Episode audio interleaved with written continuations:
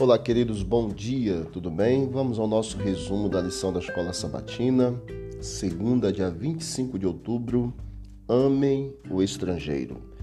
Em meio às admoestações, Moisés então declarou: Eis que os céus e os céus dos céus são do Senhor, o Deus de vocês. A ele pertencem a terra e tudo o que nela há. Essa expressão poderosa demonstra a soberania divina uma ideia encontrada também em outras passagens da Bíblia, como por exemplo o Salmo 24, verso 1, que nos diz que ao Senhor pertence a terra, a sua plenitude, o mundo e os que nele habitam.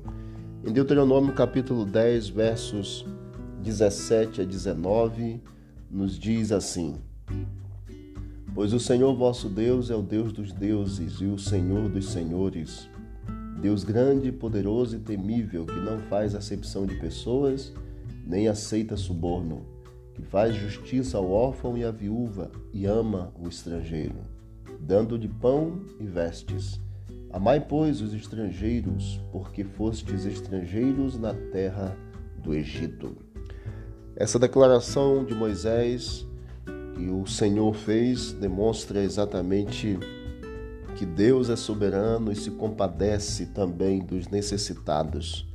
Assim como Deus se compadece dos necessitados, nós também devemos seguir o mesmo exemplo. Yahvé não é apenas o soberano do céu e da terra, ele também é o Deus dos deuses e o Senhor dos senhores.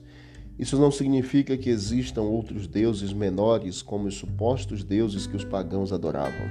Em vez disso, mais do que apenas ser o único Deus.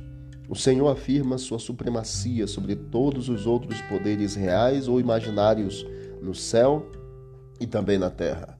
O texto diz também que ele é o Deus grande, poderoso e temível, que não trata as pessoas com parcialidade nem aceita suborno. Tudo isso faz o Senhor para demonstrar a sua misericórdia, também sua justiça. Ele ama a cada um de nós e a mensagem maior é que Yahvé é o seu Deus e você, o seu povo, e lhe deve obediência. Yahvé se preocupa também com os órfãos e com a viúva e com os estrangeiros e mostra o seu cuidado ministrando exatamente as suas necessidades físicas e imediata, como nos fala os versos que lemos, em especial o verso 18, dando pão e vestes. O Deus que observa um pardal que cai ao chão conhece a situação daqueles que estão à margem da sociedade.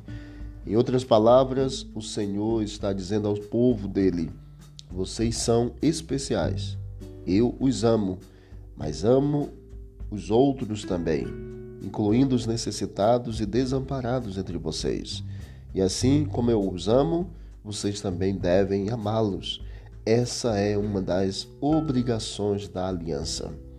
Que Deus, em sua infinita graça e misericórdia, nos encha e nos preencha de amor, para que possamos compartilhar amor com os de dentro, compartilhar amor com os de fora, compartilhar amor com os afortunados e compartilhar amor com aqueles estrangeiros que precisam, os necessitados que precisam também do nosso socorro, do nosso da nossa ajuda. Que tenhamos amor de Cristo em nosso coração. Vamos orar. Querido Deus, obrigado, Pai, por tua presença em nossa vida, por teu grande cuidado e amor. Que tu continues ao nosso lado. Que o amor, que é o dom supremo, seja real em nossas vidas. Em nome de Jesus. Amém. Amém. Deus abençoe. Vamos que vamos para o alto e avante.